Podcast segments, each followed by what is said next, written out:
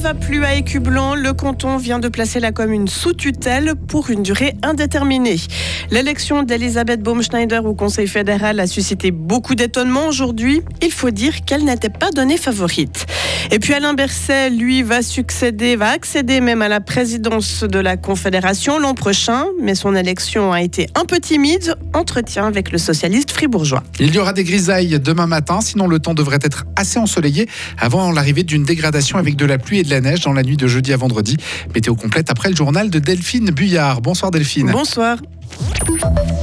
La commune d'Écublanc dans la Glane ne peut plus se gérer seule. C'est l'avis du gouvernement fribourgeois qui décide de la placer sous tutelle. Son conseil communal et son assemblée communale n'existent plus donc pour le moment. Il s'agit de la mesure la plus lourde que le canton peut prendre à l'encontre d'une commune et c'est une mesure très rare, souligne Didier Castella, conseiller d'État en charge du dossier. Elle implique en fait que nous avons trois administrateurs qui sont nommés et qui reprennent en fait les pouvoirs du conseil euh, communal comme celui du législateur législatif, avec néanmoins un devoir d'information et évidemment, comme pour toute commune, une surveillance qui est exercée par la préfecture.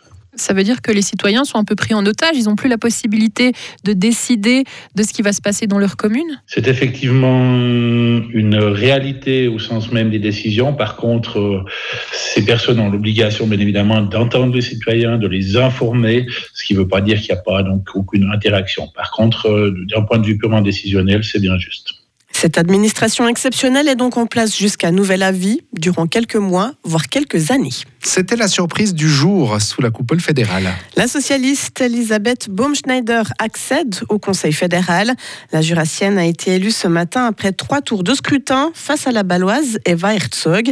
Un choix de l'Assemblée fédérale qui a marqué aussi la conseillère nationale socialiste fribourgeoise Valérie Piller-Carrard. C'était juste euh, incroyable d'avoir pu vivre euh, cette élection. C'est vrai qu'elle n'était pas dans les, petits papiers, je dirais, de la presse. On la euh, disait perdante et aujourd'hui, elle fait un truc juste exceptionnel sens très ému oui, c'est vrai que je suis très émue parce que ben, je me suis engagée pour Madame Baumschneider et c'est vrai qu'aujourd'hui, euh, c'est une magnifique élection euh, au Conseil fédéral.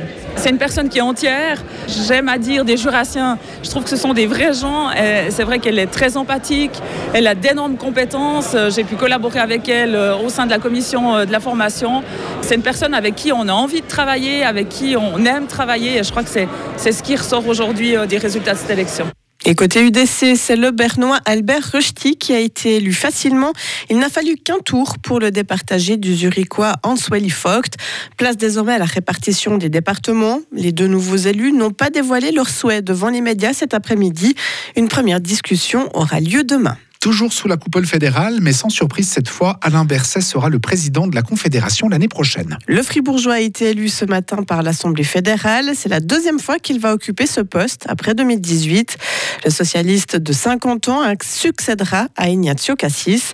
Alors son score par contre est mitigé. Il a obtenu 140 voix sur 181 bulletins valables, loin de son score de 2017 où il avait obtenu 190 voix sur 210 bulletins valables. Mehdi Picon a pu rencontrer le Belfagien juste après son élection.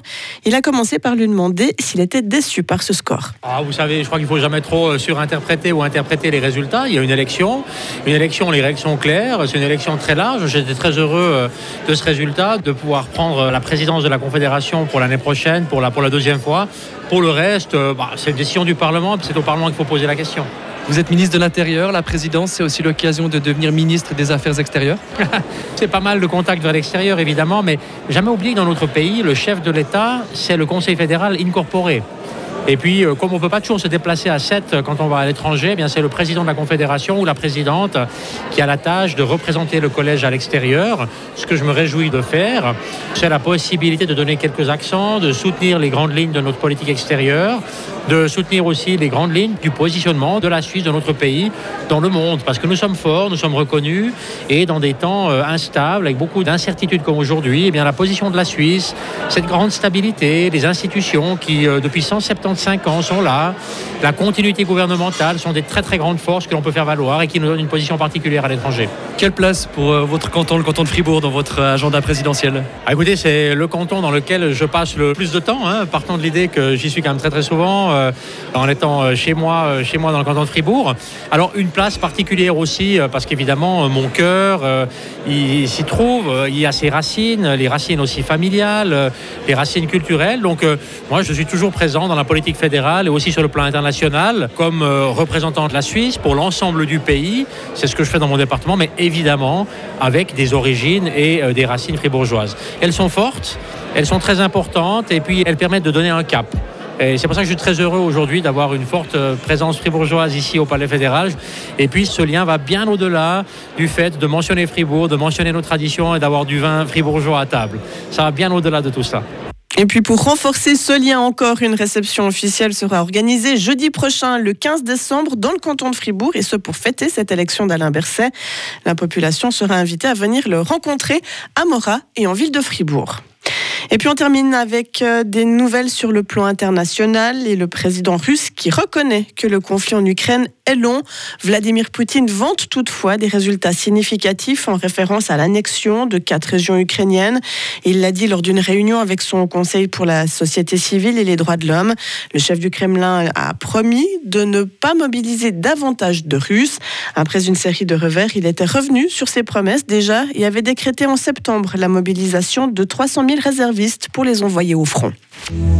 Retrouvez toute l'info sur frappe et frappe.ch.